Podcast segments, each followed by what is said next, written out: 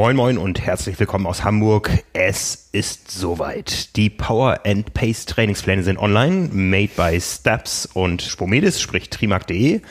Und ich sitze hier mit dem Geschäftsführer von Steps, mit Björn Giesmann, dem Mastermind hinter eurem Triathlon-Training fürs Jahr 2020. Hallo Björn. Moin Frank, grüß dich. Ja, es ist soweit. Ein halbes Jahr Vorbereitung und die war ziemlich intensiv, wie wir alle wissen. Ja, es sind ja nicht nur wir beiden, sondern auch, auch unser Team hier, dein Team.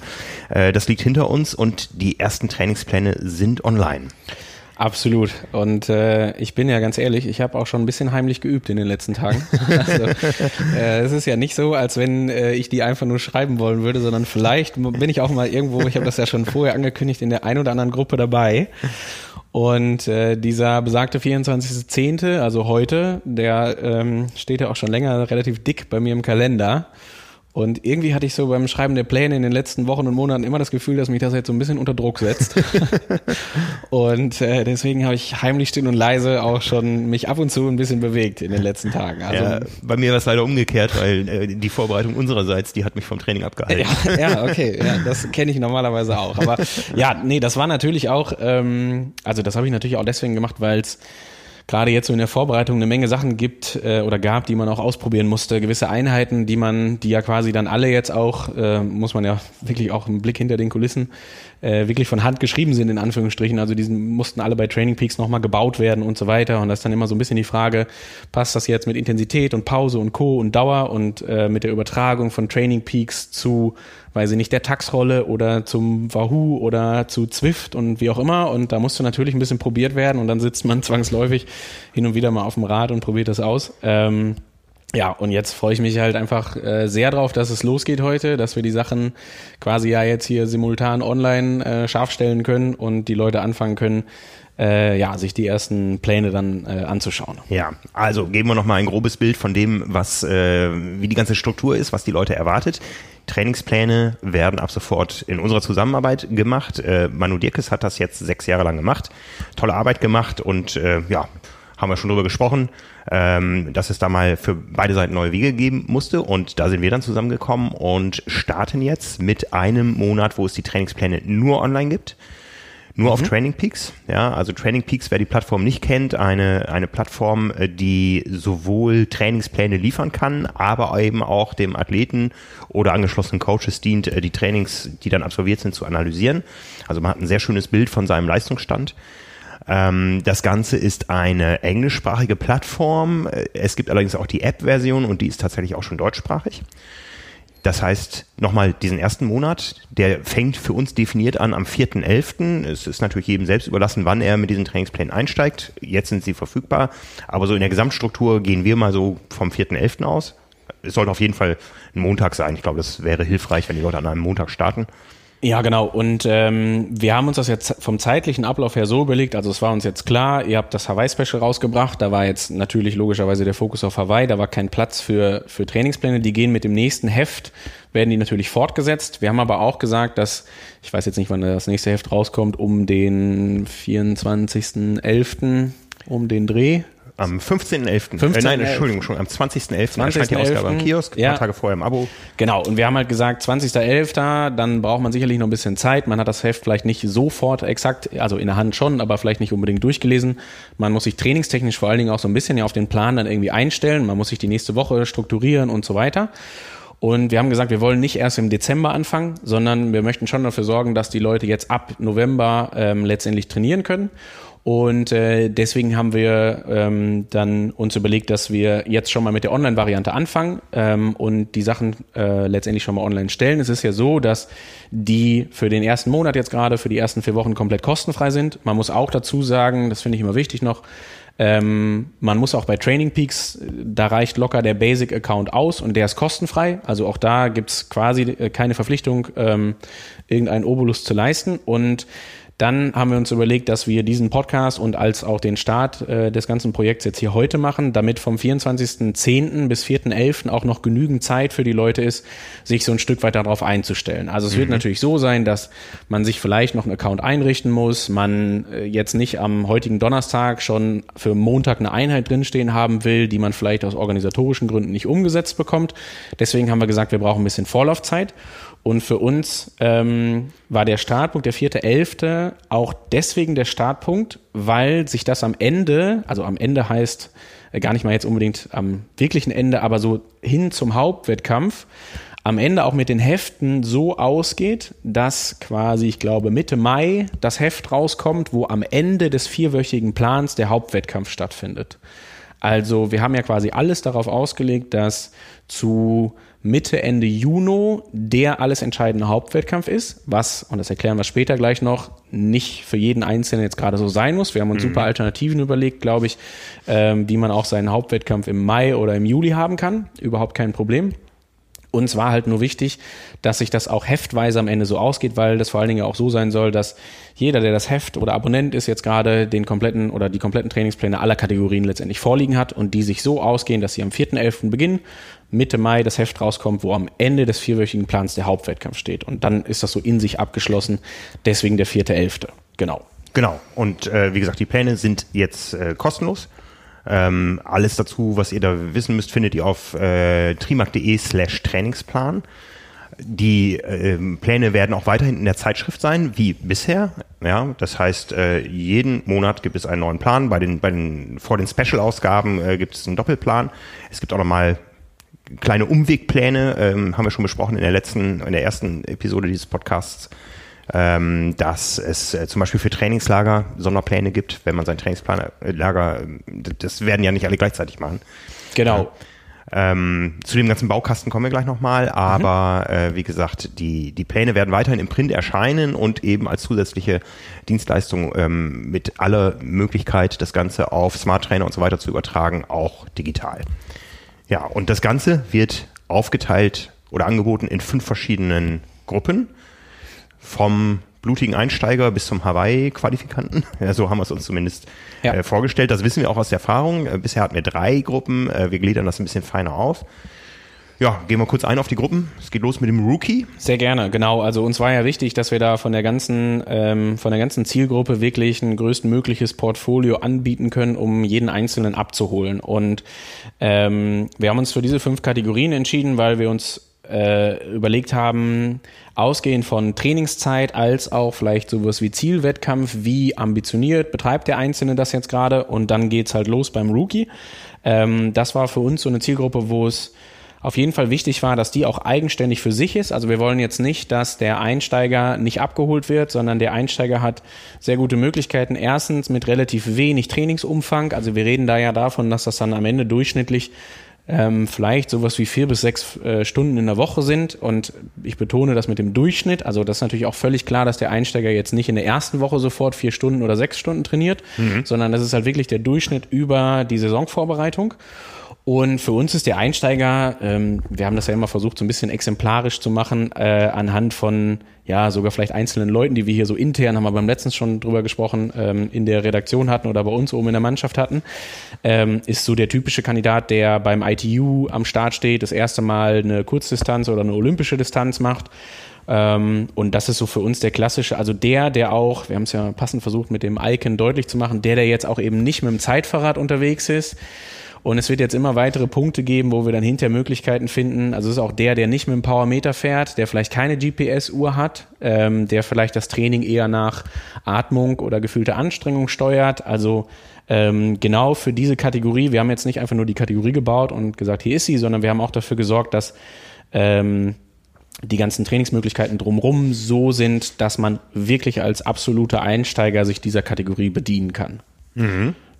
Genau, dann ähm, haben wir uns den Allrounder geschaffen. Das war ja ähm, letztendlich ja eine, eine, eine Gruppe Sportler, wo wir, ich glaube, wir hatten das beim letzten Mal mit Nils Fließert und meiner Wenigkeit, wo wir uns selber zugezählt haben und auch in der Vorbereitung äh, es den ein oder anderen Running Gag gab, der sich so durch diese Gruppe gezogen hat. Also für uns ganz klar der Age Grouper, der ähm, um das nach vielleicht auch von der Ambition zu trennen, der jetzt nicht vorhat, auf eine Langdistanz zu gehen, sondern seinen Wettkampf irgendwo sucht, ähm, wo jetzt nicht die absolute Überambition mit einhergeht. Also das ist jetzt nicht der Marathonläufer unter drei Stunden, das ist nicht der Langdistanzler, das ist auch auf keinen Fall jemand, der mit einer Hawaii-Quali liebäugelt. Das ist aber jemand, der ähm, irgendwie Bock hat, sich ein sportliches Ziel fürs nächste Jahr zu suchen, sei es jetzt eine Kurzdistanz, eine olympische, vielleicht sogar auch eine Mitteldistanz. Vielleicht ist das auch jemand, der einen Läuferschwerpunkt hat, einen Marathon laufen will und nebenher Radfahren und schwimmen will, auch eine Option. Und für den Allrounder haben wir uns überlegt, dass der so im Bereich von ungefähr sechs bis acht Stunden in der Woche trainiert. Also heißt ganz klar, der trainiert in aller Regelmäßigkeit. Das ist jetzt aber nicht der, der jeden Morgen schon eine Stunde trainiert, um dann nachmittags nochmal was zu machen. Das wäre mhm. dann eher vielleicht Kategorie Qualifier Racer und so weiter. Ja, also da die ganz klare Abgrenzung.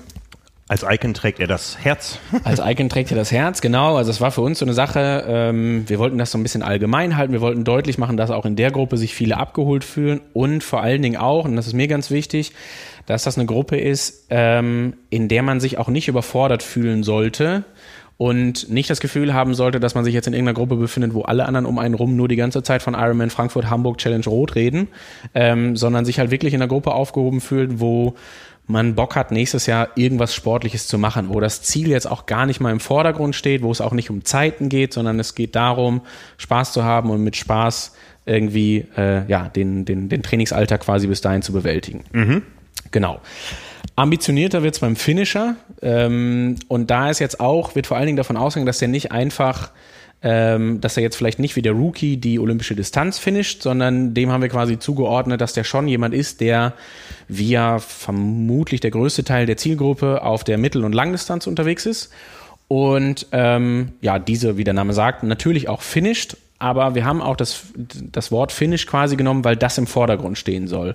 Also das sind jetzt auch wiederum nicht die Athleten, die vorhaben, in Frankfurt eine Sub-9 Zielzeit zu erreichen. Die wären in der Kategorie falsch, ähm, sondern das sind die Leute, die auch in aller Regelmäßigkeit ähm, trainieren, aber halt in eher in einem Trainingspensum liegen von ungefähr 10 bis 12 Stunden in der Woche, also schon natürlich wieder Durchschnitt, also schon die, die jetzt vielleicht auch ja, eine ganz gezielte Saisonpause gemacht haben von drei, vier Wochen, jetzt aber auch langsam aber sicher mit den Hufen scharen und auf jeden Fall auch im November anfangen wollen, sich vorzubereiten.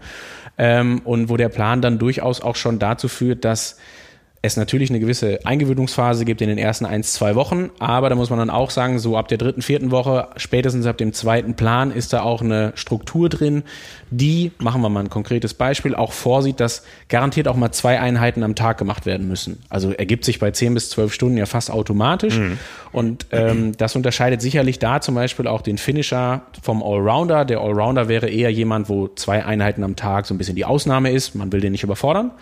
Ähm, beim Finisher ist es definitiv so, da muss man dann klar sagen, irgendwann, der schwimmt halt auf jeden Fall in aller Regelmäßigkeit zweimal die Woche, der geht auf jeden Fall in aller Regelmäßigkeit die zwei, dreimal die Woche laufen. Gleiches mhm. bezieht sich auf die Radeinheiten. Also da kommen dann auch äh, eine Anzahl an Einheiten zusammen, die quasi die Wochentage übersteigen, so dass es auch dazu kommt, dass es sich öfter mal doppelt quasi, ja. ne? dass mehrere Einheiten pro Tag stattfinden. Also der möchte sich diese Medaille an die Wand hängen aus äh, Rot, Frankfurt, Hamburg, Kraichgau, Heilbronn, wo auch immer. International gibt es auch viele Rennen auf der Mittel- und Langdistanz und diese Medaille ist auch sein Icon. Genau, und da vielleicht noch, ähm, am Ende ist ja doch immer so, wir reden zwar selber davon, dass die Finishzeit am Ende nicht ähm, primärer äh, Anhaltspunkt ist, aber trotzdem haben wir uns natürlich auch so ein bisschen überlegt, okay, was sind das für Leute, äh, die wir quasi den Finishern zuordnen? Und wir haben gesagt, das ist so ungefähr die Kategorie, die total solide finisht, die da gerne gut durchkommen möchte, die also irgendwo so im Bereich liegt von also ich fände jetzt elf Stunden schon echt ambitioniert. Also ist ja schon wirklich so, das ist ja schon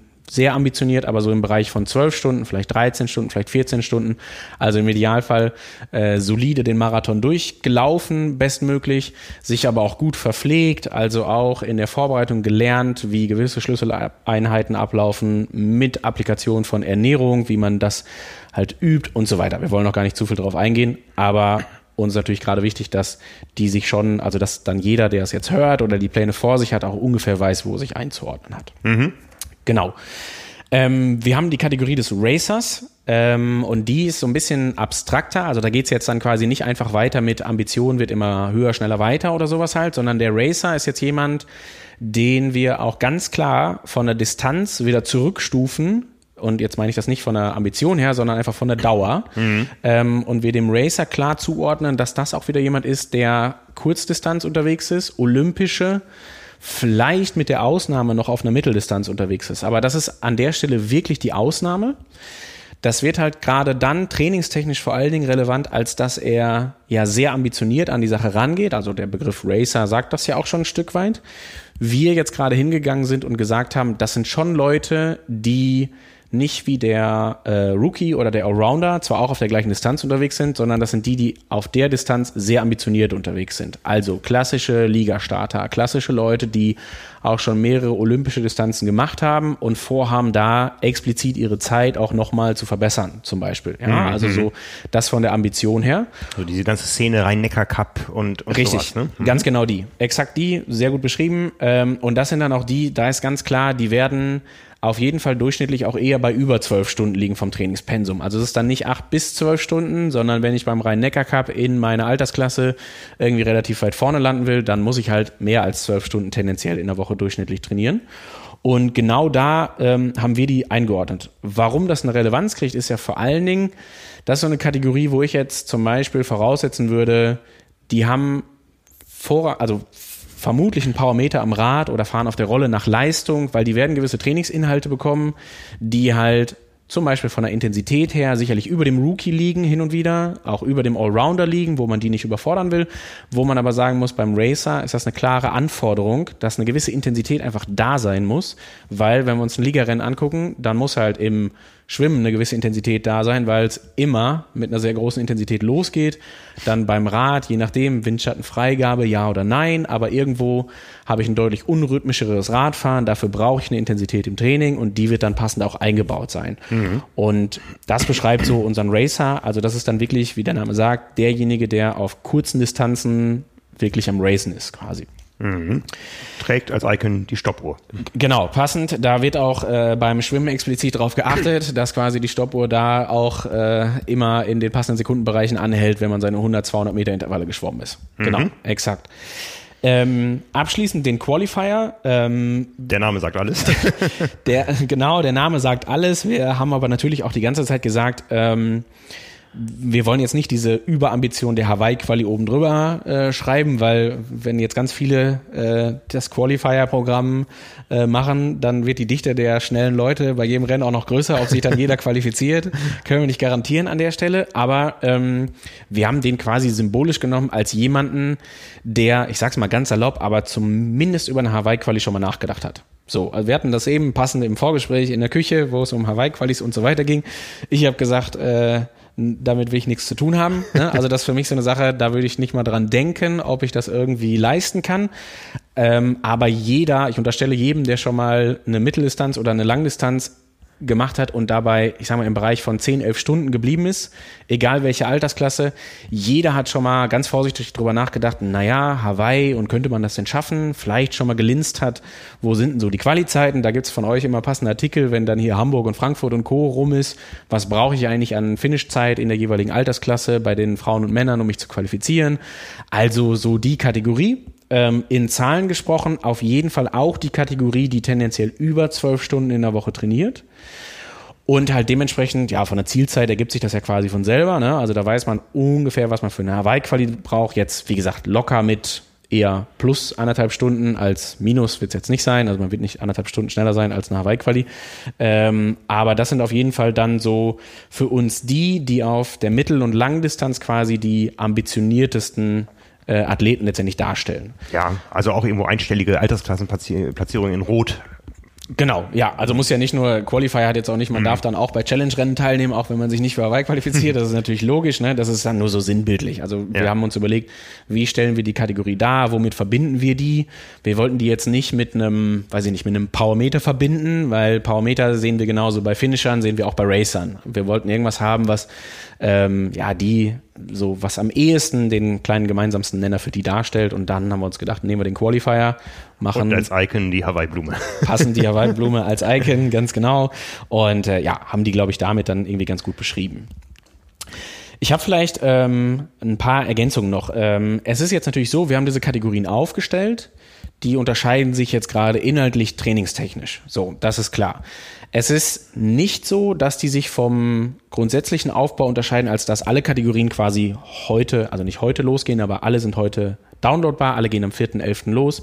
Alle haben ihren Hauptwettkampf irgendwo Richtung Ende, Mitte, Ende Juni. Da, wo dann ITU Hamburg stattfindet, wo die Ironmans und Challenge-Rennen, die großen stattfinden, also Rot, Hamburg, Frankfurt, ähm, wo vielleicht aber auch noch irgendwie eine ambitionierte Mitteldistanz im Kraichgau stattfindet, ist auch so Richtung Mitte Juni dann eher oder Anfang Mitte Juni.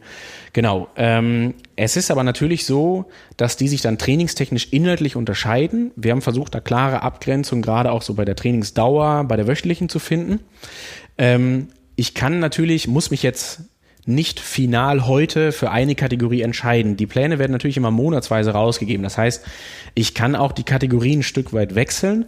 Ich sollte mir aber natürlich vorher auf jeden Fall mit Bedacht überlegen, wo ich mich eher einordnen würde. Also meine große Bitte an der Stelle auch immer, zum Beispiel wenn es um den Trainingsumfang geht, dann könnte man ja jetzt meinen, man hat jetzt, weiß ich nicht, drei Wochen Saisonpause gemacht, man ist vielleicht schon, startet vielleicht heute ganz locker mit dem Training, hat bis zum 4.11. noch zehn Tage Zeit. Könnte natürlich dazu führen, dass man dann sagt, oh ja, beim Allrounder, da stehen aber nur, weiß ich nicht, ich sage jetzt vier bis fünf Stunden Trainingszeit, so viel ist es wahrscheinlich in der ersten Woche. Das ist mir jetzt gerade ein bisschen wenig.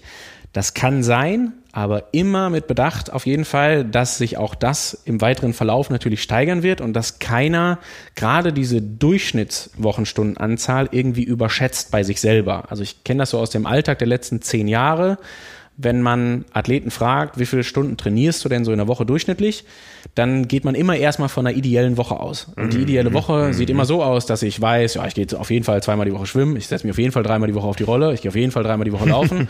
so, dann habe ich schon mal irgendwie meine acht Einheiten. Ja, heute das ist Donnerstag, ich hänge um zwei Stunden. so, genau, ja. Und was mir da wichtig ist, das ist immer eine Durchschnittszahl, die da angegeben ist. Also sechs bis acht Stunden als Beispiel für den Allrounder heißt auch, dass der im ersten Plan nicht sechs Stunden durchschnittlich trainiert, sondern vielleicht eher weniger, um einen guten Einstieg zu finden. Heißt aber natürlich auch klar auch, dass wenn der im April bei gutem Wetter am Wochenende noch mehr Trainingszeit nutzen kann, auch vielleicht mal mehr als acht Stunden trainiert. Deswegen halt auf jeden Fall die Durchschnittszeit und deswegen auch die große Bitte, sich da mit Bedacht einzuschätzen und es nicht zu übertreiben. Also nicht jetzt das Gefühl haben, dass man ruhig in der ersten Woche schon mal zehn Stunden trainieren kann, deswegen Qualifier ist, und dann am Ende, weil man dann doch überfordert war, zweimal erkältet war bis Dezember, weil man vielleicht auch zu viel gemacht hat, sich dann doch wieder runter äh, downgradet zum, zum Allrounder. Das muss also nicht sein. Ja, also mir wäre es lieb, lieber erstmal die Kategorie weiter drunter anfangen. Alle immer bedenken, wir haben November, also alles gut, es gibt genügend Zeit. Wir machen das Ganze auf jeden Fall so, dass ich die große Hoffnung habe, dass sich am Ende keiner unterfordert fühlt, aber auch keiner überfordert fühlt. Deswegen halt auch die große Unterscheidung in fünf Kategorien, damit wir jeden ganz dezidiert abholen. Also wie gesagt, da immer Augenmerk, äh, Augenmerk drauf legen, das ist eine Durchschnittszahl. Ruhig immer bedenken, auch wenn man vielleicht mal in der einen oder anderen Woche das Gefühl hat, dass es jetzt gerade zu wenig ist. Es wird auch mal Wochen geben, wo auf jeden Fall die Durchschnittszahl auch überschritten wird, so im weiteren Verlauf. Ja, alle fünf, Entschuldigung, alle fünf Kategorien findet ihr natürlich auch im Überblick auf äh, trimark.de slash Trainingsplan. Ich finde das der passende Moment, um die Ricola-Anekdote zu erzählen. die habe ich auch schon im anderen Podcast erzählt. Ach so, hast du noch, schon. noch mal, noch mal Dankeschön an meine anonyme Spenderin einer äh, Ricola Alpensalbei Packung, äh, die ich auf dem Pier von Kailua Kona überreicht bekommen habe mit den Worten, ich bin euer größter Fan. Ja. Vielen Dank nochmal. Du darfst nicht so viele Podcasts aufnehmen, das ist irgendwann schlecht für dich. Oder wir müssen, du musst langsam mal Stimmtraining machen vielleicht, so in der Richtung, wenn du so viele aufnimmst. Ich rede zu viel. Ja, sehr ja. gut. Super. Ähm, ja, das sind die Kategorien. Wie gesagt, äh, die, die Landingpage äh, trimac.de trimark.de slash äh, Trainingsplan. Da, das ist so immer der kleinste gemeinsame Nenner. Da kann man sich immer drauf zurückführen. Da findet man immer den Link zu den aktuellen Plänen. Da findet man die äh, Kategorieneinordnung. Da findet man auch die ähm, Trainingsbereiche, auf die wir gleich nochmal eingehen werden, wenn mhm. wir, wenn wir dann gleich über das tatsächliche Training sprechen. Aber nochmal zum ganzen Rahmen, ähm, was euch da erwartet. Äh, es gibt diese Seite äh, trimark.de slash Trainingsplan. Es gibt aber auch eine Facebook-Gruppe, die eben auch heißt Power and Pace, wie unsere Trainingspläne. Das ist eine Gruppe, die ähm, zur Seite äh, trimark.de oder, oder Triathlon Insider Coach Experte auf Facebook gehört. Da finden viele Diskussionen statt übers Training, ähm, übers Konzept. Da könnt ihr euch austauschen. Austauschen äh, im Sinne von Vergleichen könnt ihr euch auch im äh, Strava Club. Den findet ihr unter strava.com slash clubs slash power and pace, äh, nein, power minus pace. Ja, also strava.com slash clubs slash power minus pace. Die ganzen Links, äh, die wir euch hier nennen, die werden wir auch nochmal in die Show Notes äh, zu dieser Podcast-Episode stellen und die findet ihr natürlich auch auf trimark.de slash Trainingsplan. Ja, also äh, wie gesagt, Facebook-Gruppe Strava Club, da könnt ihr gucken, was eure äh, Mitsportler und Konkurrenten so trainieren. Ähm, der Club hat momentan noch äh, wenig Mitglieder, aber ich denke mal, nach dieser Aufnahme wird das relativ schnell mehr werden. Das kennen wir von unserem Club äh, trimark.de. Wie gesagt, sind zwei etwas getrennte Clubs. Beim Power and Pace Club sollten tatsächlich nur die dabei sein, die ähm, äh, auch nach den Plänen trainieren. Dann ähm, gibt es uns regelmäßig einmal im Monat zu hören, wo wir heute so ein bisschen mehr über die Struktur sprechen, das auch immer mal wieder machen werden, auch häufige Fragen aufnehmen werden. Ähm, und ähm, äh, Entschuldigung, äh, dann vor allen Dingen über das Training, was einen in den nächsten vier Wochen erwartet. Also quasi ja. parallel zu den neuen Ausgaben im, im Print mit den neuen Trainingsplänen, die wir dann online stellen jeden Monat sprechen wir auch einmal genau. darüber, was die Leute erwarten dürfen. Absolut. Also wir werden da ja, ähm, um bei dem, gerade bei dem Podcast zu bleiben, äh, zunächst wird es ja auf jeden Fall so sein, dass jetzt, wenn wir dann die gewisse Einführung haben, jeder im Training ein bisschen angekommen ist, ein bisschen äh, die ersten Meter gemacht hat ab dem 4.11., es natürlich unterschiedlichste ähm, ja auch Inhaltsschwerpunkte gibt, die in den jeweiligen Trainingsplänen stattfinden. Also Beispiel, es wird im Winter sicherlich auch mal viel darum gehen, um, weiß nicht, Rollentraining, um Wintertraining im Allgemeinen, vielleicht geht es auch mal um Ausrüstung und so weiter und so fort, was man machen kann, was man, wo wir vielleicht auch ein paar Ratschläge im Podcast geben können. Es wird hinten raus um, wenn wir jetzt mal ganz weit springen, äh, auch um Schlüsseleinheiten gehen und darum, wie man denn jetzt gerade passend Kohlenhydrate zu den Schlüsseleinheiten zuführt, um dann mal sehr speziell hm. zu werden. Also im Moment versuchen wir noch natürlich erstmal viel zu erklären und viel ähm, quasi dazu beizutragen, dass man sich da relativ einfach zurechtfindet je weiter wir kommen, desto spezifischer wird es vor allen Dingen auch trainingstechnisch, weil das ist ja das, was am Ende da irgendwie der absolute Kern sein soll, dass jeder sich da passend abgeholt fühlt und ähm, jeder auf jeden Fall weiß, dass zum Beispiel auch der Podcast, genau wie das Heft auch, natürlich eine Anlaufstelle ist, um so diese ganzen Faktoren, die so rund ums Training wichtig sind, irgendwie ähm, ja, lernen zu können quasi oder mitkriegen zu können. Ja. Genau. Vielleicht noch ähm, zwei Sätze zur Strava- und Facebook-Gruppe. Was uns da besonders wichtig ist, ist ja auch, dass gerade zum Beispiel in der Facebook-Gruppe ähm, irgendwie ein Austausch stattfindet und die Leute ruhig auch diese Gruppe dazu nutzen sollen. Also wir werden hier einen ganz ordentlichen Pool an Rookies haben. Mögen die Rookies sich auf jeden Fall melden. Und da muss man auch nochmal ganz klar sagen, nur weil das unterschiedliche Kategorien sind, braucht da keiner scheu sein, sich irgendwie zu melden. Also stellt gerne Fragen zu, weiß ich nicht, welche, vielleicht hat die Gruppe Empfehlungen, welche Laufuhr man gerade bestmöglich kauft, wo man in äh, München am besten schwimmen gehen kann und keine Ahnung, welches Powermeter es sein sollte für den mhm. Qualifier. Also wir versuchen da natürlich ein bisschen mitzumachen, so gut es geht. Also das ist jetzt nicht so, dass wir dann jede Frage sofort beantworten können, aber das ist ja das Schöne an der ganzen Community, dass die sich natürlich auch viele Fragen, man sieht das bei euch bei der Carbonolactat-Gruppe läuft das ja super, ähm, dass man sich da auch gegenseitig quasi Antworten genau, geben genau. kann. Also das soll ein Punkt sein, wo man einfach gerne auch viele, viele Fragen stellen kann. Ähm, Genau, und wo wir alle ein Stück weit zusammenkommen und dann darüber diskutieren. Ja, was ähm, wir nicht leisten können, um das auch gleich zu sagen, ist eine hochindividuelle Trainingsberatung. Ja, dafür habt ihr als Institut Steps äh, eigene Angebote, dafür gibt's viele andere Trainer, aber bei euch sind die Leute gut aufgehoben, sage ich mal. Darum sitzen wir hier jetzt auch.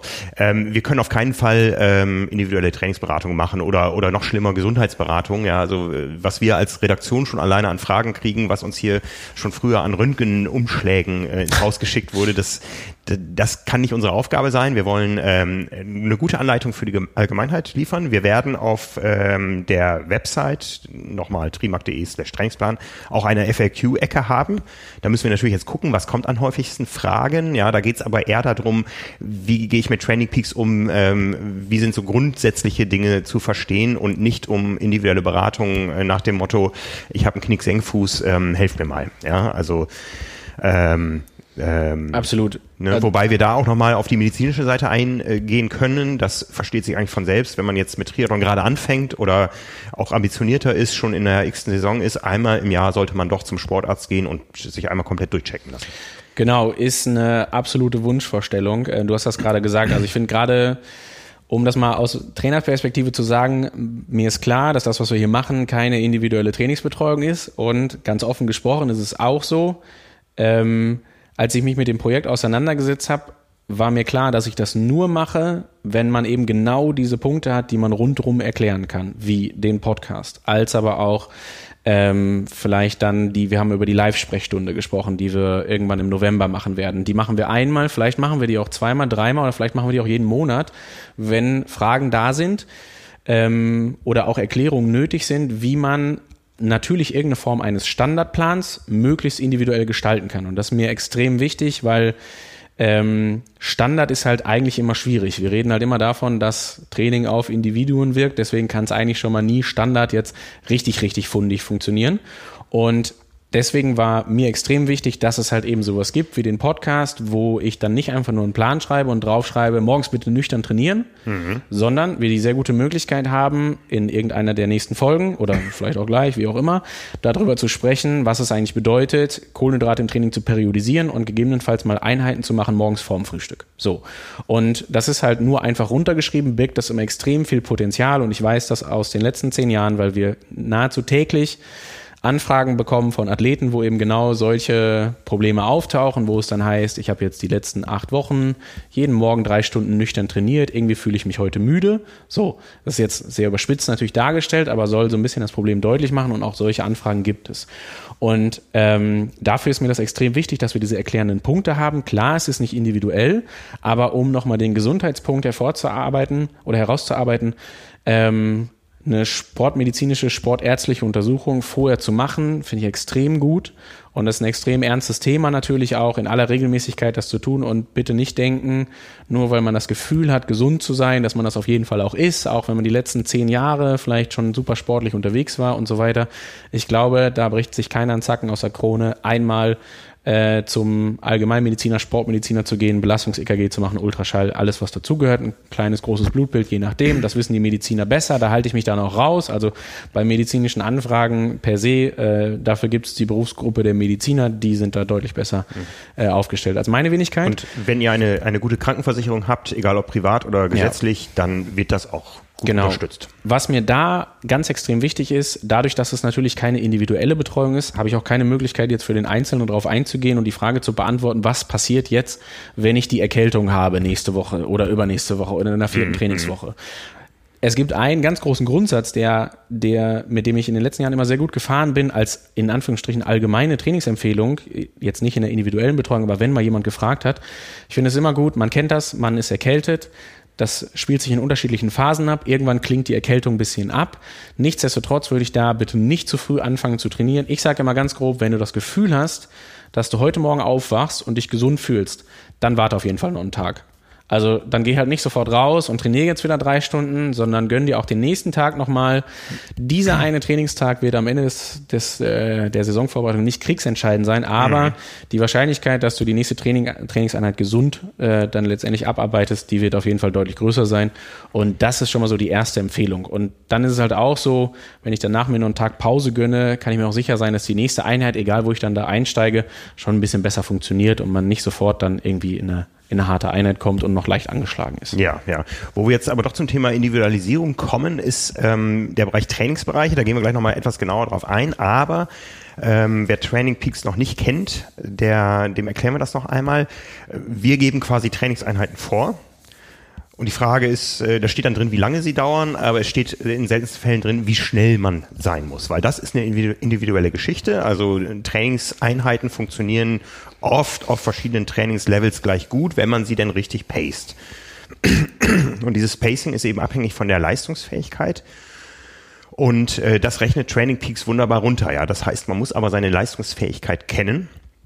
Ja, das heißt, man, man muss irgendwo Schwellenwerte kennen, Pulswerte kennen und so. Da gehen wir gleich nochmal drauf ein, wie man die findet. Aber das schon mal als große Ankündigung.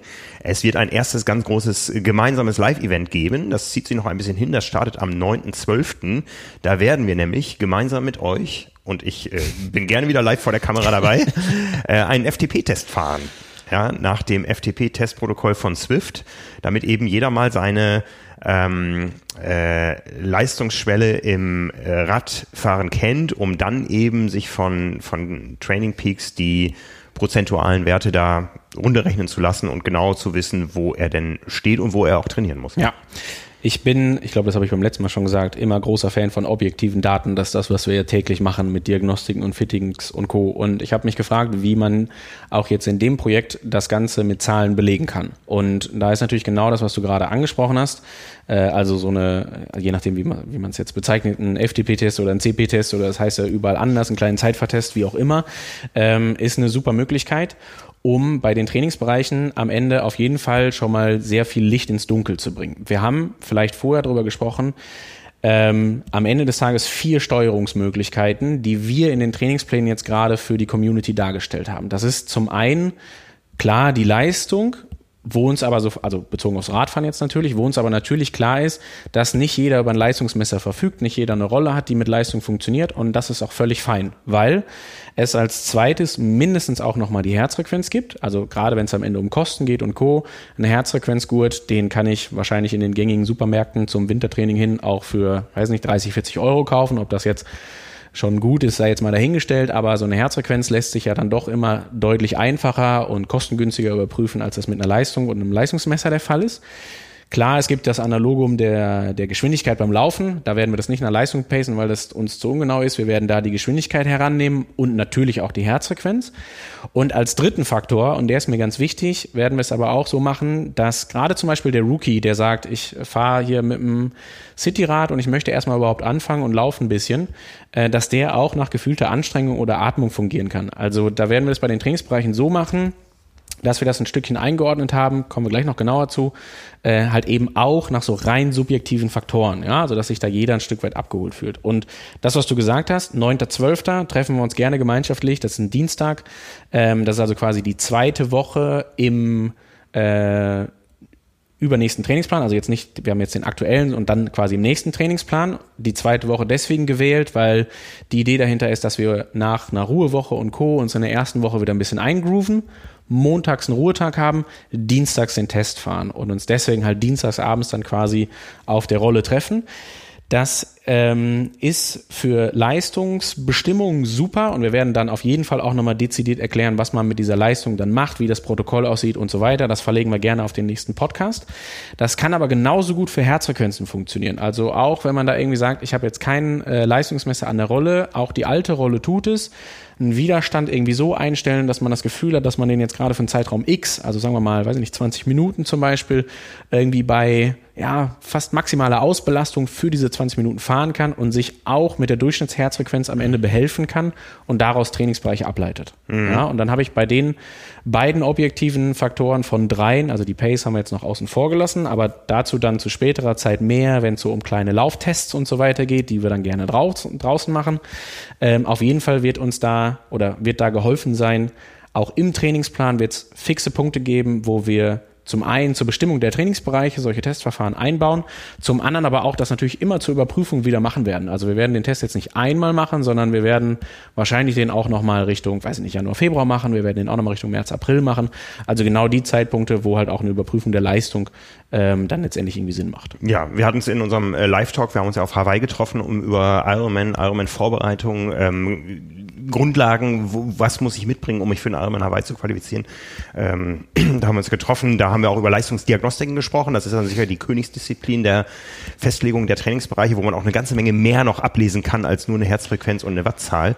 Ähm, sowas bietet ihr ja an und da sagtest du auch, dreimal im Jahr ist eigentlich so der, der, der Goldstandard im ähm, Bereich, wo es äh, um Leistung geht. Absolut, genau. Ja. Ich meine, es verändert sich die Leistung, es verändert sich aber auch dann vor allen Dingen die Physiologie dahinter und da ist mhm. natürlich immer die Frage, was was passiert da jetzt gerade, in welche Richtung geht die für die einzelnen Stoffwechselwege, die es so gibt. Genau, und deswegen ja. überprüfen wir das. Und vom Zeitraum her werden wir es hier im Projekt aber auch auf jeden Fall ansatzweise so haben, dass das ziemlich genau zu den gleichen Zeitpunkten stattfindet. Vielleicht nicht so dezidiert ist, keine mhm. Frage, aber das ist auch nicht Sinn des Projekts, sondern wir wollen das ja versuchen, gerade für die Allgemeinheit, so dass jeder dienstags abends, also man kann das natürlich auch dienstags nachmittags machen oder dienstags morgens die Einheit, kein Problem, aber. Ich möchte das nicht Dienstagabend alleine machen, nachdem alle noch vorgelegt haben. Wir werden schon, wir werden schon versuchen, dass dienstags abends da möglichst viele Leute mit dir schwitzen.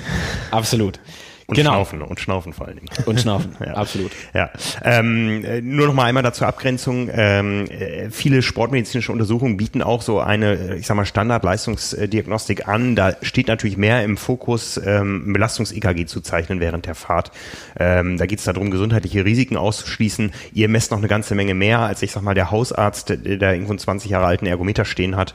Ähm, nur, dass einem das auch klar sein muss, dass äh, Messen nicht immer das Gleiche bedeutet. Wichtig ist, glaube ich, dass man, wenn man misst, äh, für standardisierte Bedingungen und reproduzierbare Bedingungen sorgt. Das heißt, ähm, ähm, wenn man sich entscheidet, dreimal im Jahr eine Leistungsdiagnostik zu machen, dass man die nicht bei drei verschiedenen Instituten machen sollte. Das versteht sich, glaube ich, von selbst. Ja, es gibt da so gewisse physiologische Kennzahlen oder Parameter, die einfach wichtig sind und die, je ambitionierter die Leistungsentwicklung ablaufen soll oder je effizienter sein soll, dann auch eine immer übergeordnetere Rolle spielen.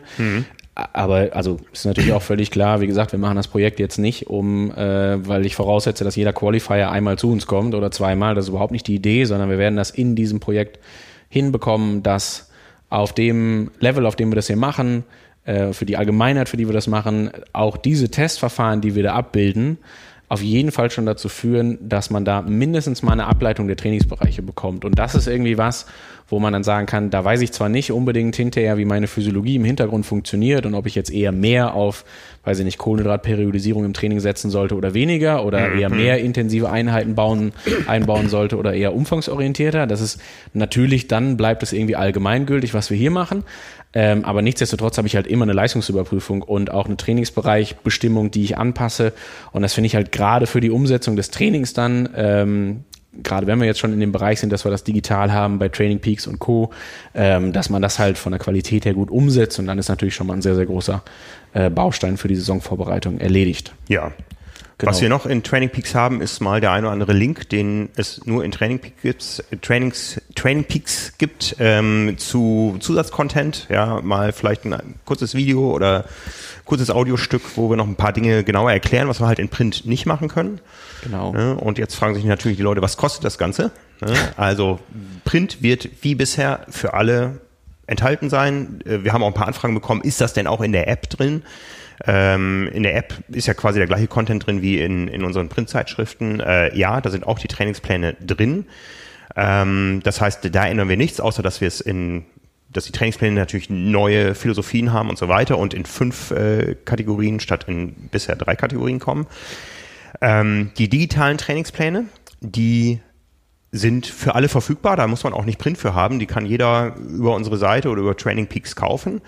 Die kosten 40 Dollar im Monat. Da kommen wir jetzt drauf. Das ist so ein bisschen schwierig von der Umrechnung her. Also wer jetzt nicht die Zeitschrift hat, äh, und trotzdem nach den Plänen trainieren will, der kriegt da, ich sag mal, einen marktüblichen Preis. Das kosten Trainingspläne, gu gute Digitaltrainingspläne eigentlich überall so. Ähm, es gibt teurere, es gibt auch ein paar günstigere. Aber ähm, 40 Dollar bedeutet, weil wir mit einem amerikanischen Anbieter arbeiten, man kann es nur in Dollar bezahlen. Darauf kommt noch die jeweils ähm, in jedem Land unterschiedliche Mehrwertsteuer und es gibt einen Umrechnungskurs. Diese 40 Dollar sind aktuell 42 Euro. Genau. Ne? Das ist also für jeden, der mal spontan vorbeikommt, sich so einen Trainingsplan kaufen will. Wie gesagt, im, im, ähm, im November wird es einen Rabattcode über 100 Prozent geben. Da wird es für alle kostenlos sein, ähm, die über unsere Wege kommen. Aber ähm, im, äh, ab Dezember 40 Dollar im Monat. Wer die Zeitschrift kauft am Kiosk, der findet in der Zeitschrift dann äh, einen, einen Rabattcode. Das gilt auch für die, die das Ganze online kaufen. Ähm, mit dem Rabattcode kostet der Plan noch 30 Dollar. Und wer Abonnent ist bei uns, und das gilt nur für Print-Abonnenten momentan, weil wir das bei den Digital-Abonnenten noch nicht äh, richtig steuern können. Ähm, wer Print-Abonnent ist, der bekommt einen persönlichen Rabattcode und bekommt den Trainingsplan dann für 15 Dollar. Ja, also spart 25 Dollar, ungefähr 25 Euro im Monat äh, als Abonnent. Das Jahresabo kostet 69 Euro. Also wer mit uns, mit dir äh, diese Trainingspläne trainieren möchte, der ist am besten beraten, wenn er das Abo hat und den entsprechenden Rabattcode ähm, dann einlöst jeden Monat. Perfekt. Ja, so viel zur Gesamtstruktur. Ich würde gerne, Frank, äh, einmal lass uns das Baukastensystem nochmal erklären, Genau. wenn wir gerade Mhm. dabei sind. Du hast das ähm, schon passend gesagt, das ist ja, äh, läuft immer monatlich. Ähm, und wir haben das vor allen Dingen immer monatlich gemacht, weil wir gesagt haben, also wir hätten jetzt natürlich auch in acht Monaten zur Ironman-Vorbereitung machen können oder in sechs Monaten zur Mitteldistanz oder wie auch immer. Wir wollten es aber monatlich haben, weil ähm, natürlich irgendwie, wenn man jetzt das große Ganze sieht, ein großer Prozentsatz jetzt so langsam mit dem Training beginnt und seinen Hauptwettkampf irgendwo dann so Richtung Mitte, Ende Juni hat. Das ist uns klar. Aber es ist natürlich bis, erstens bis dahin gibt es immer genügend Ausnahmen, die unterschiedlich sind. Und auch ähm, der Wettkampf muss nicht immer Mitte Juni sein. So, und was wir uns da überlegt haben, wir reißen das schon mal kurz an. Ich hoffe, dass das soweit verständlich ist, aber ich denke, ähm, das sollte ganz gut klappen. Es wird immer so sein, es ist natürlich monatsweise, was auch nicht immer nur vier Wochen sind, manchmal sind es auch fünf Wochen, das hängt natürlich vom jeweiligen Monat ab. Ähm, und dann ist es so, dass man diese Pläne einzeln bekommt, wir aber zusätzlich zu dem normalen Rhythmus der fünf Kategorien die da im November starten und bis nächstes Jahr quasi bis Hawaii zum Special mehr oder weniger ähm, laufen, auch noch Spezialpläne angefertigt haben bei Training Peaks, die quasi einzelne Bausteine sind zu ganz speziellen Inhalten, die dann vom Athleten selber in den eigentlichen oder eigenen Rhythmus eingepflegt werden können. Also, ich mache ein ganz plakatives Beispiel, wenn der Hauptwettkampf nicht wie im Print oder auch bei Training Peaks vorgesehen Mitte Juni stattfindet, sondern vielleicht schon Mitte Mai, dann ist das grundsätzlich kein Problem. Dann geht sich das zwar im Print mit der letzten Zeitschrift nicht unbedingt aus, aber wir werden bei Training Peaks einen Plan haben, der auch über vier Wochen dann fungiert, der die akute Wettkampfvorbereitung beinhaltet, das Tapern, das Aktivieren vorm Wettkampf und so weiter und so fort, so dass ich als ähm, Abonnent zum Beispiel hingehen kann und sagen kann, okay, ich gehe einmal auf Training Peaks, besorge mir den Schnipsel dieser vier Wochen für die akute Wettkampfvorbereitung, füge den da ein, wo normalerweise jetzt gerade ähm, der normale Plan für Mai erfolgt. Und dann habe ich halt meinen Trainingsplan wieder so gebaut, dass er im November startet und ich zum Hauptwettkampf Mitte Mai letztendlich mit Plänen versorgt bin, inklusive akuter Wettkampfvorbereitung. Also dadurch kriegt das natürlich wieder ein Maß an Individualität. Ähm, so dass jeder Athlet irgendwie sich so das Jahr überblicken kann und ziemlich genau dann weiß, ähm, wann er zum Beispiel seinen Wettkampf hat und diesen Schnipsel dann einbaut oder auch, und das sind so die anderen speziellen Faktoren, die wir an, quasi, ich nenne sie jetzt mal Schnipsel, ne, also an einzelnen Bausteinen, an Spezialplänen, wie wir es nennen wollen, einbauen können. Das ist zum Beispiel die akute Wettkampfvorbereitung. Das wird aber auch sowas sein wie unterschiedliche Trainingslager. Also wir werden zum Beispiel auch einen Plan bauen, wo wir sagen, ähm, das ist ein Plan für zwölf Tage Trainingslager mit Vorbereitung, Nachbereitung, also auch mit ja, einer gewissen Erholungsphase vorher, eine gewisse, eine äh, gewissen Erholungsphase nachher. Das wird am Ende auch wieder ein Vier-Wochen-Schnipsel sein. Und wenn ich dann im Februar zwölf Tage auf Lanzarote bin, dann nehme ich den eigentlichen Februar-Schnipsel raus, füge Spezialtrainingsplan, Trainingslager zwölf Tage ein und habe dann wiederum ein vollendetes System, so dass ich immer wieder diesen Plan, diesen Plan verfolgen kann und nur einen Baustein ändern musste, um das Trainingslager einzufügen. Kleines Special wird es auch noch geben. Ähm, das wird so der, der, erste Spezialbaustein sein, den wir auch dieses Jahr noch einfügen. Wir werden es dieses Jahr so machen. Ähm, und das ist ja dann so der Punkt der Individualität im Training. Ich habe mich gefragt, wann taucht das das erste Mal auf, dass vielleicht auch so dieser typische Wochenrhythmus oder so ganz anders ist als herkömmlich. Für mich klarer Fall Weihnachten ähm, oder so über Weihnachten bis Neujahr. Ist natürlich klar, dass im Zeitraum vom, ich glaube, dieses Jahr ist der Samstag der 21.12., ich bin mir nicht ganz sicher, Heiligabend Passt. ist auf dem Dienstag, glaube ich. Ja. ja. genau. So, also ist ja schon mal klar, dass die Woche vom 23.12. bis zum ersten Montag im, äh, oder das ist ja dann der Dienstag ist Silvester quasi, ne? Ähm, also, dass das keine typische Arbeitswoche ist. Und wir werden das so machen, der normale Plan, der im Print auftaucht oder der auch bei Training Peaks ist, geht erstmal von einer normalen Arbeitswoche aus, in Gedenken natürlich an die Leute, die da auch ganz normal arbeiten müssen. Wir werden aber zusätzlich noch einen Spezialplan anbieten, und der Spezialplan geht dann davon aus, dass über Weihnachten und Neujahr eben nicht gearbeitet werden muss. Also für die Leute, die da Urlaub machen, werden aber natürlich einen Plan bauen, der schon beinhaltet, dass da auch Feiertage sind, dass man gewisse familiäre Verpflichtungen hat. Also es wird jetzt kein Trainingslager sein über Weihnachten und Neujahr, aber das wird schon ein Teilbereich sein, wo man dann sagen kann, ähm, dass da vielleicht etwas vermehrtes Training stattfindet, weil man dann eben unter der Woche auch mehr Zeit hat. Und so wird quasi der erste Spezialplan dann schon eingebaut werden können. Und dann habe ich wieder die Möglichkeit zu sagen, okay, nächste Woche ist für mich halt kein normaler Trainingsrhythmus. Ich nehme mir den Schnipsel, in dem Fall sind es nur zwei Wochen, kein Monat. Ich denke mir den Schnipsel quasi weg, den ich im eigentlichen Plan stehen habe, baue meinen Spezialplan, ähm, ich nenne ihn jetzt Weihnachten und Neujahr quasi ein und habe dann ähm, ja irgendwo die Möglichkeit, dann doch da vielleicht ein bisschen mehr zu trainieren, weil ich da eben von dem normalen Rhythmus halt weggekommen bin. Mhm, mh. Genau. Und diese Spezialpläne, wie gesagt, die werden auch da wieder ähm, bei Training Peaks online sein. Am Ende, ich glaube, es ist immer ganz wichtig, äh, tausendmal auf die Landingpage zu verweisen, weil da werden immer diverse Links stattfinden. Also da werden alle Trainingspläne verlinkt sein, da werden die Spezialpläne verlinkt sein. Ist natürlich auch klar, dass es die Spezialpläne für jede Kategorie gibt. Also auch da gibt es jetzt nicht einen Spezialplan zwischen Weihnachten und Neujahr und der Rookie muss das gleiche machen wie der Qualifier, sondern jeder Einzelne in der Kategorie oder jeder in der Kategorie ähm, hat die Möglichkeit, seinen kategorisierten Spezialplan zu bekommen. Ja. Sehr gut. Ähm, sollen wir, ich glaube, das war zum Baukastensystem, ich hoffe, dass das ganz gut verständlich ist. Wir werden das auch nochmal erklären, vielleicht nochmal an Beispielen auch festmachen, haben wir schon drüber gesprochen. Vielleicht auch da nochmal, ähm, das sind genauso Punkte, genau wie auch Training Peaks, als auch die Übertragung der Training Peaks Einheiten auf Zwift, Tax, Wahoo, was auch immer was. Alles, was halt so in den nächsten Wochen da äh, ansteht. Ich würde gerne nochmal darauf hinweisen, wir haben da extra die Kontaktadresse angegeben, coach at tri-mark.de. Ähm, stellt auch da gerne Fragen, macht uns auch super gerne auf Probleme aufmerksam. Also wenn irgendwas nicht funktioniert, das wird jetzt gerade wahrscheinlich noch nicht alles perfekt sein, gerade wenn es so um Gerätekompatibilität mhm. geht, stellt man ja immer wieder fest, dass es da hin und wieder mal zu Problemen kommt. Ähm, und auch da ist mir wirklich sehr wichtig, dass da auch Rückmeldung kommt. Gebt mhm. gerne Feedback dazu, wenn irgendwelche Sachen problematisch sind. Und wir werden natürlich immer sehr aufmerksam sein, dass wenn uns das zweite, dritte, vierte Mal ein Problem äh, unterkommt, weil irgendeine Übertragbarkeit nicht klappt, dann werden wir natürlich schön hinterfragen, ob das jetzt ähm, ja, das Problem bei ja. uns liegt und dann werden wir es natürlich lösen. Wir sind auch im guten Kontakt da mit Training Peaks, die sich natürlich auch freuen, dass, dass wir das Projekt bei denen aufsetzen. Ähm, haben uns lange überlegt, mit wem machen wir das, aber es gibt für das, was wir vorhaben, kein geeigneteres äh, und erfahreneres ähm, und, und äh, sichereres System als das. Ja, da gibt's auch einen großen FAQ-Bereich, der leider auf Englisch ist. Ja, ähm, auch so das Thema Zahlungsmodalitäten in, in US-Dollar plus Tax und so, das haben wir alles angesprochen mit denen. Das braucht vielleicht noch ein bisschen Zeit, vielleicht kommt da was Neues.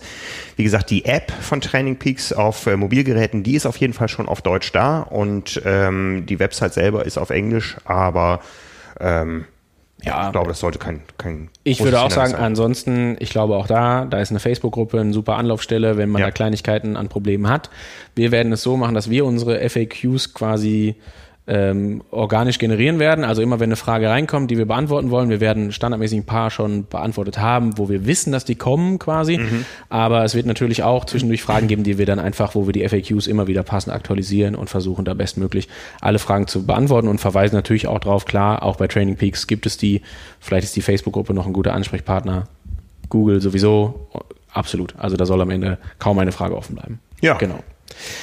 Sehr gut. Ähm, dürfen wir noch ein bisschen auf Trainingsbereiche eingehen? Ja, ich wollte gerade sagen, wir fangen an zu trainieren. Dafür brauchen wir Trainingsbereiche ja. und dann reden wir darüber, was denn jetzt im November ansteht, wo die Leute darauf warten. Was, was, was kommt an Training? Genau, also es wird natürlich erstmal am Anfang so sein, dass wir oder dass diese vier Wochen jetzt vom 4. November an dafür da sind, ein, ja, ich sag mal, ein gewisses gleichmäßiges Niveau herzustellen. Also die Leute kommen ja jetzt aus den unterschiedlichsten Richtungen. Manche fangen wirklich aus der kalten Hose an und machen am Dienstag ihre erste Trainingseinheit am 5. November, wenn sie im Plan steht.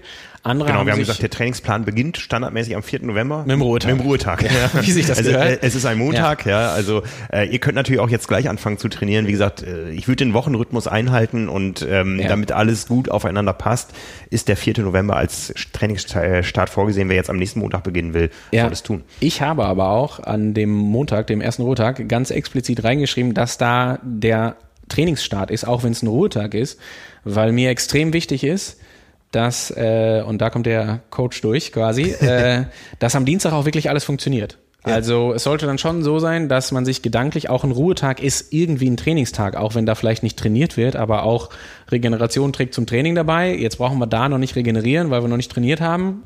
Aber wir sollten das auf jeden Fall nochmal final dafür nutzen, um wirklich sicherzustellen, dass auch zum Beispiel alles an Trainingsmaterial passt, dass man die Einheit schon mal passend im Wochenrhythmus irgendwie strukturiert hat für sich, dass man schon mal geschaut hat, wann hat denn das Schwimmbad eigentlich auf und so weiter. Also ich möchte das klingt sehr hart, aber ich möchte eigentlich nicht, dass am Mittwoch oder wann auch immer die erste Schwimmeinheit drinsteht, sich noch jemand meldet und sagt, ja, da wollte ich eigentlich schwimmen gehen, aber das mit dem Training hat nicht gepasst, weil das Schwimmbad hatte zu. Dann ist man selber schuld. Dafür ist der Montag gedacht zum Beispiel. Mhm, Natürlich mhm. auch die Zeit von jetzt bis Montag. Also je früher man das alles geklärt hat, desto besser. Aber da gerne schon mal gucken, nicht, dass wir am Ende in die Situation kommen, dass jemand sagt, ich wollte Dienstag Radfahren, aber die DI2 war nicht aufgeladen, deswegen konnte ich die erste Einheit ja, nicht ja. machen. Das ist kein schöner Trainingsstart. Deswegen steht halt auch wirklich Montag drin, da ist Trainingsstart, da bitte gucken, dass alles an Material passt und damit es dann auf jeden Fall am Dienstag losgehen kann. Genau, und wir werden euch auch die Schwimmbadöffnungszeit nicht raussuchen. auch richtig. ne? Also ein gutes individuelles Training fängt äh, jenseits der 200 Euro im Monat an, sage ich mal. Das, äh, eure Preisstruktur haben wir euch genannt. Da ja. können wir gewisse Dinge für leisten, aber ja, Da würde ich trotzdem keine Schwimmbadzeit raussuchen. das sollte dann schon jeder selber hinkriegen. Aber genau, genau dafür ist es gedacht. Ne? Und ähm, deswegen gerne jetzt auch die Zeit schon nutzen, auch Gedanken darüber machen um Trainingsmaterial. Und ich finde, wenn da die Frage ist, Kaufe ich mir einen Smart Trainer, ja oder nein? Und wenn ja, welchen könnt ihr empfehlen? Da gibt es genügend Content im Heft. Da kann man gerne nochmal drauf verweisen. Da kann man ruhig die Frage in der Facebook-Gruppe stellen. Und ich glaube, da wird einem locker weitergeholfen. Ja. Und genau für solche Sachen ist es gedacht. Und da haben wir jetzt noch zehn Tage Zeit, da auch die Fragen zu stellen, bis dann am Dienstag auf jeden Fall die erste Einheit. Ja, kann ich auch schon mal ankündigen. Neuer Rollentrainer-Test läuft. Ja, ah, ja ab, ab äh, Montag wird hier trainiert. Äh, die Geräte stehen bereit und äh, wir sind sehr gespannt, was es getan hat.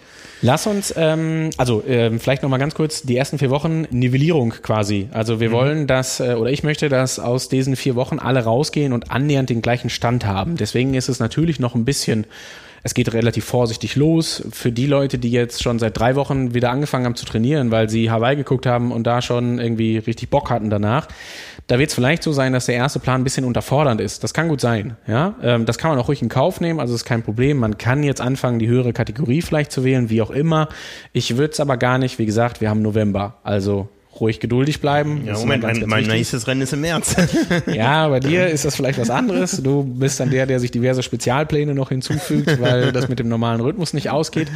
Genau, aber ähm, da ist mir ganz, ganz wichtig, dass halt wirklich dann aus dem November, also es geht ja dann vom 4. November bis Anfang Dezember, alle rausgehen und ähm, ja, in, annäher, also in annähernder Form das gleiche Niveau haben, was jetzt nicht das gleiche Leistungsniveau heißt, sondern das gleiche Niveau aus, ich sage jetzt mal, Erholung, Aktivierung, ich habe mich schon ein bisschen eingegroovt im Training und so weiter und so fort und kann jetzt halt umso mehr anfangen, strukturiert zu trainieren, habe vielleicht die eine oder andere Trainingseinheit mehr, habe ein bisschen mehr Umfang und so weiter und so fort. Also das ist so das Prinzip dahinter. Da dann gerne gleich mal direkt schon über den Plan schauen, gucken, wo man sich da wiederfindet, wie das halt aussieht. Dann ist es ja so, ähm, was die Steuerungsmöglichkeiten angeht, du hast es eben gesagt, wir haben die Trainingsbereiche, ähm, also die sind natürlich dann immer den Einheiten zugeordnet und es ist so, dass die Einheiten bei Training Peaks immer ähm, diese Trainingsbereiche, wenn es denn möglich ist, hinterlegt haben. Also wir haben äh, Trainingsbereiche für Laufen und Radfahren. Wir haben, äh, die sind unterschiedlich benannt, das sieht man auch auf der Landingpage wieder, da stehen die ja quasi alle aufgelistet und es ist immer so, dass die natürlich ein unterschiedliches äh, Intensitätslevel haben. Ähm, relativ einfach dargestellt in den Trainingsbereichen. Es geht los quasi mit der Leistung an der anaeroben Schwelle. Die äh, Reihenfolge ist völlig willkürlich, die hat überhaupt keinen Hintergrund in dem Sinne. Und diese Leistung an der anaeroben Schwelle mit einer prozentualen Ableistung ist im jeweiligen Trainingsbereich zugeordnet. Das kennt man. Bisher war das die letzten sechs Jahre auch immer so. Da stand das passend angegeben von der Leistung. Ich mache ein Beispiel. Der G1-Bereich ist irgendwo im Bereich von 55 bis 75 Prozent der anaeroben Schwelle.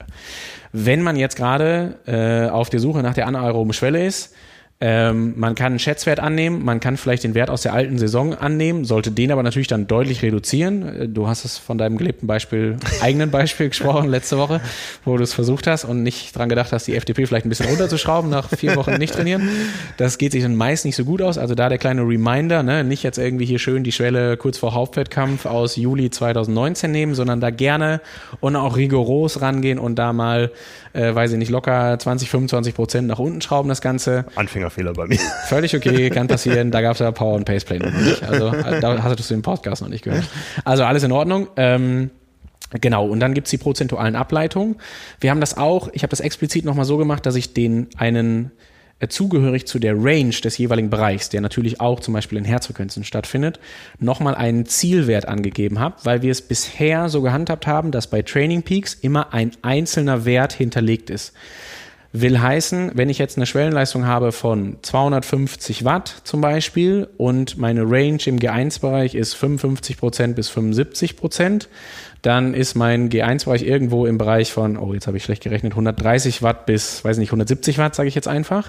Dann ist das ja die Range, die vorgegeben ist. Die ist natürlich auch super und sollte auch immer herangenommen werden, rein nach subjektivem Empfinden. Also wenn ich das Gefühl habe, heute geht es mir nicht ganz so gut oder wie auch immer, oder ich bin ein bisschen müde, weil ich schon ein bisschen trainiert habe, lieber gerne unten im Bereich der Range anordnen. Beim Warmfahren auch immer eher unten im Bereich der Range anordnen. Wenn äh, es dann irgendwie, wenn ich das Gefühl habe, läuft heute richtig gut und ich habe nur eine Stunde G1 anstehen, darf ich mich gerne auch weiter oben anordnen. Also die Range ist ja extra dafür da, dass die halt diese gewisse Flexibilität bietet.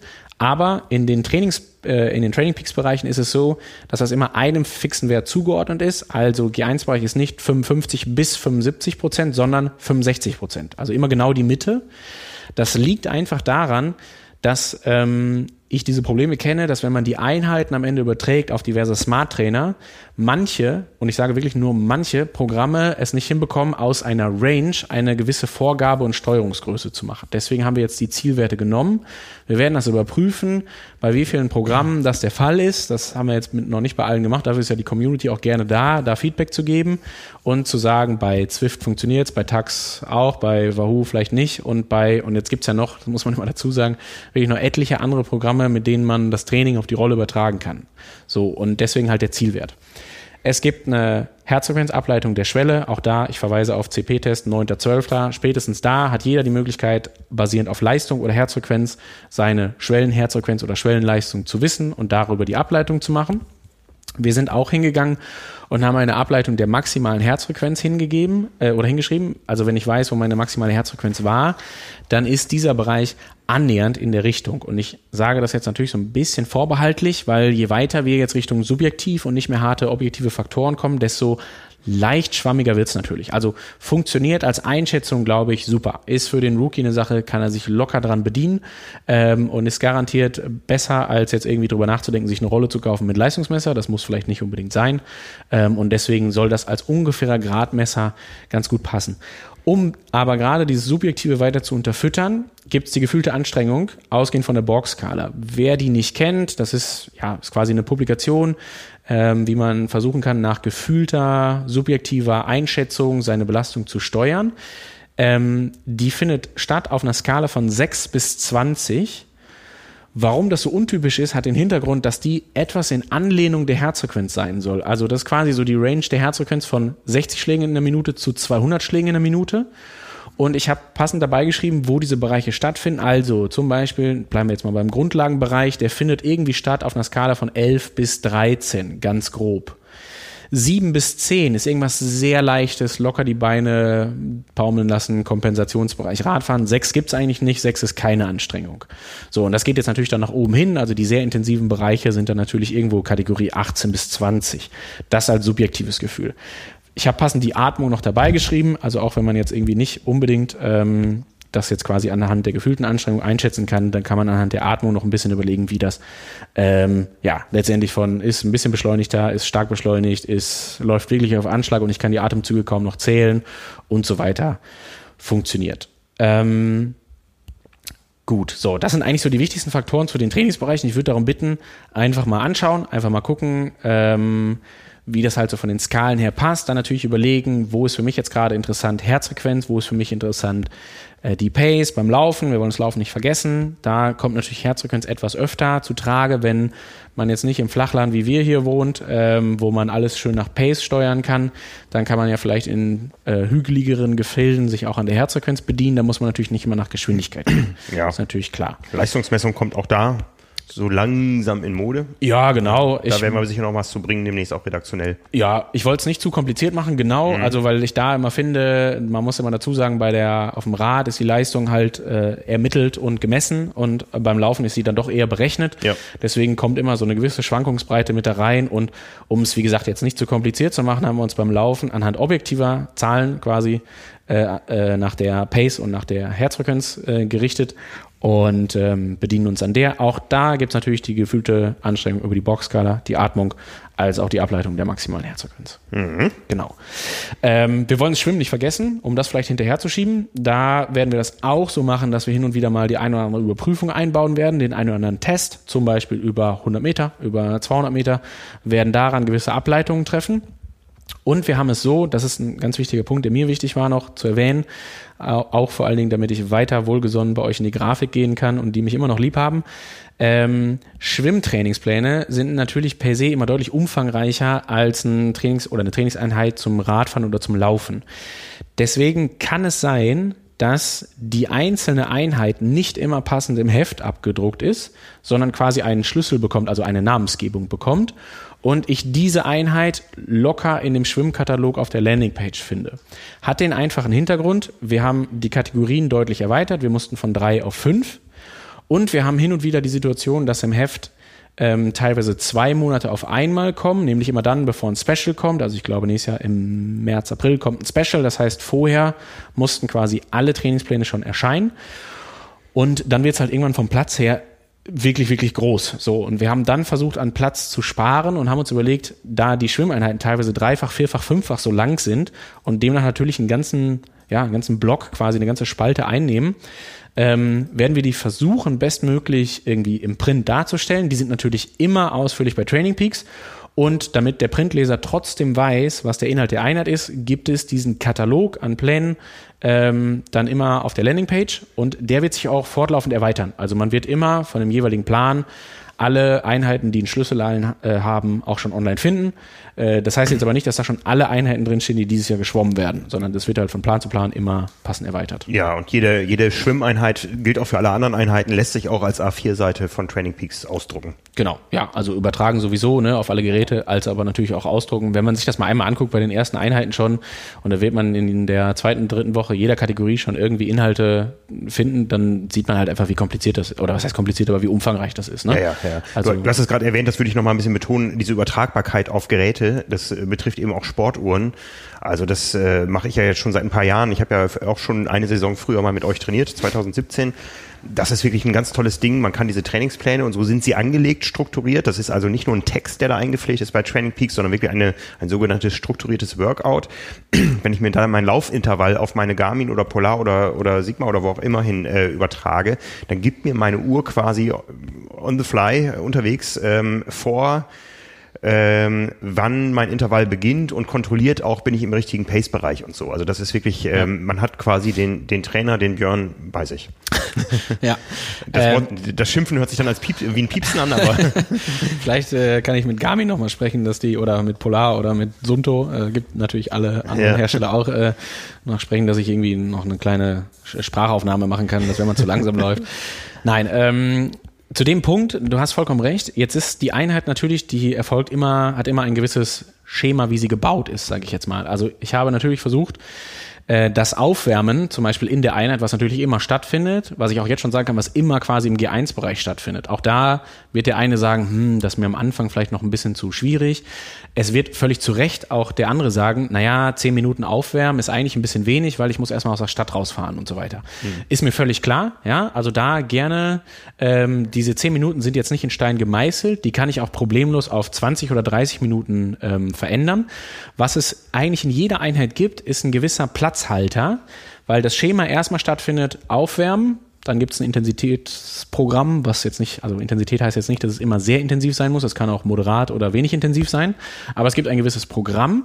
Und dann kommt meistens, wenn die Zeitdauer der Einheit das hergibt, noch ein gewisser Platzhalter vor dem Cooldown zum Beispiel. So, also ich mache ein Beispiel. Wir fahren dreimal vier Minuten im Schwellenbereich, äh, gestreckt auf anderthalb Stunden. Dann ist klar, ich habe zwölf Minuten im Schwellenbereich, dazwischen drei, vier Minuten Pause warm machen, dann bin ich aber nach 45, 50 Minuten mit meinem Programm durch, habe aber noch 40 Minuten anstehen. So. Und dieser Platzhalter darf natürlich gerne auch zerlegt werden und genutzt werden. Wenn man jetzt draußen fährt, ist klar, 10 Minuten aus der Stadt raus reicht nicht, ist aber kein Problem. Ich kann noch 20 oder 30 Minuten rausfahren, kann dann das Programm fahren, habe dann immer noch genügend Zeit. Also ich habe versucht, die Einheiten von der Dauer so zu bauen, dass die relativ opulent sind und nicht jetzt wirklich spitz auf Knopf und noch die Minutenpause nur auf zwei Minuten und dann nur noch drei Minuten aufwärmen und nur noch vier Minuten Cooldown. weil dann wird es irgendwann von der Handhabe schwierig und dann gibt es natürlich gewisse Probleme, wo man einfach sagen muss, ähm, ich möchte ja, dass die Einheiten alle machbar sind quasi und dass man die gut umsetzen kann. Deswegen, wie gesagt, immer dieser Platzhalter dazwischen. Ansonsten ist es so, diesen Platzhalter gibt's auch, da ich ein kleines Geheimnis hier offenbaren quasi, ähm, weil bei mir die Radeinheiten immer in sich abgeschlossen nach 15, also im 15-Minuten-Takt enden. Ich kann keine Einheiten aufschreiben, die 50 Minuten dauern. Es geht nur 45, dann wieder 60, dann wieder eine Stunde 15, eine Stunde 30. Ab einer gewissen Dauer funktioniert das nur noch im Halbstundentakt klassisches Monk-Prinzip. Äh, ich kann einfach keine Einheiten aufschreiben mit 57 Minuten. Geht nicht. Das ist genau wie der ein oder andere wird das kennen vielleicht.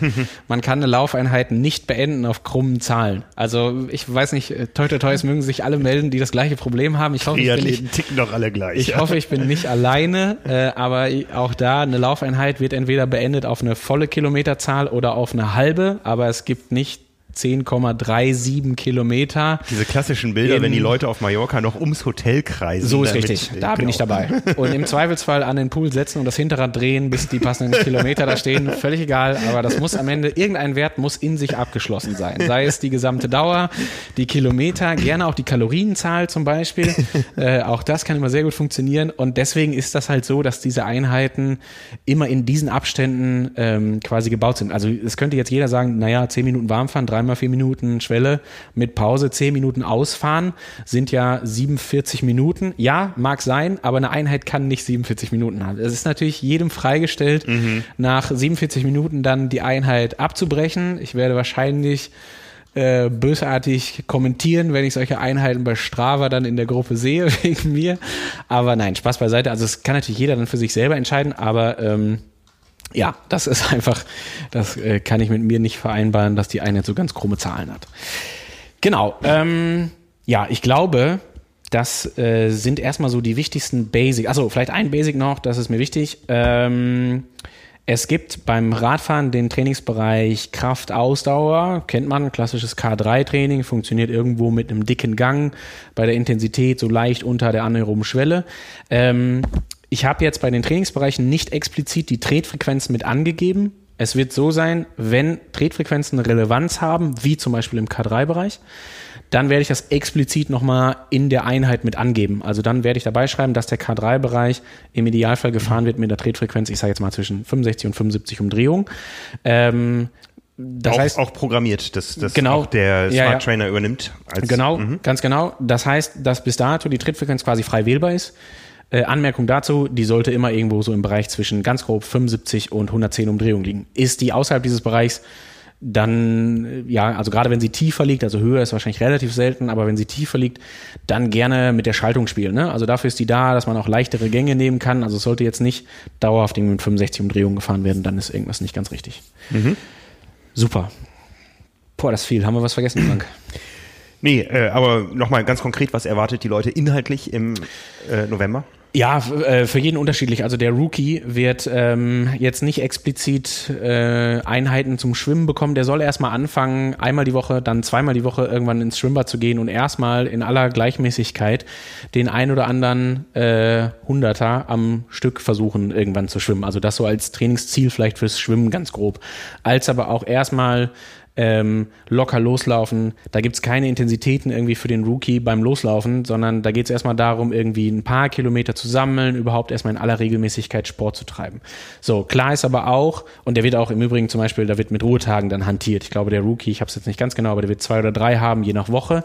Beim Qualifier wird es aber so sein, um jetzt so das Gegenbeispiel zu bringen, ähm, der wird am Anfang vielleicht auch zwei Ruhetage haben. Das wird sich aber relativ zügig erledigen, weil das eher die Kategorie sein wird, die mit einem Ruhetag ähm, zumindest in den Haupttrainingswochen dann irgendwann auch auskommen muss. So. Und die werden natürlich nicht einfach nur Grundlage, Grundlage, Grundlage bekommen, sondern die werden auch schon, ich glaube, in der dritten Woche die ersten, das erste Schwellenintervall ruhig mal fahren dürfen, um ja da auch dann wirklich so äh, für vernünftige Sauerstoffnahmen und so weiter zu sorgen, um eine gewisse Intensität ins Training zu bekommen.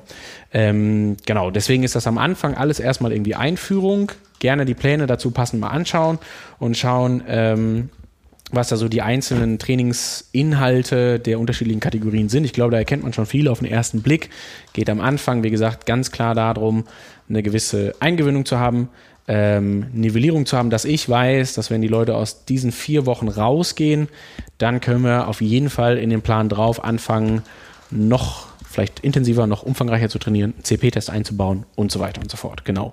Und das erstmal so als, als, als grobe Richtlinie. Man wird da schon sehen, es wird natürlich irgendwie eine gewisse Belastungssteigerung von Woche zu Woche geben. Es gibt eine Ruhewoche, äh, die erfolgt bei, dem, bei der einen Kategorie ein bisschen früher, bei der anderen ein bisschen später, weil wir da voraussetzen, dass die schon ein bisschen äh, besser drin sind oder aus den letzten Jahren schon ja, andere Belastungen natürlich gewohnt sind. Also in äh, Kategorien gesprochen, jetzt gerade der Racer und der Qualifier, die sind andere Belastungen gewöhnt als äh, jetzt irgendwie der Rookie oder auch der Allrounder zum Beispiel. Ne? Das ist auch so der klassische Fall. Man kennt das, wenn man dann viele Monate vielleicht nichts gemacht hat, jetzt wieder anfängt, dann soll es nicht sofort so sein, dass da drei Einheiten in der Woche äh, gelaufen wird und die Schienbeinkante wehtut. Das versuchen wir natürlich genau zu vermeiden. Mhm.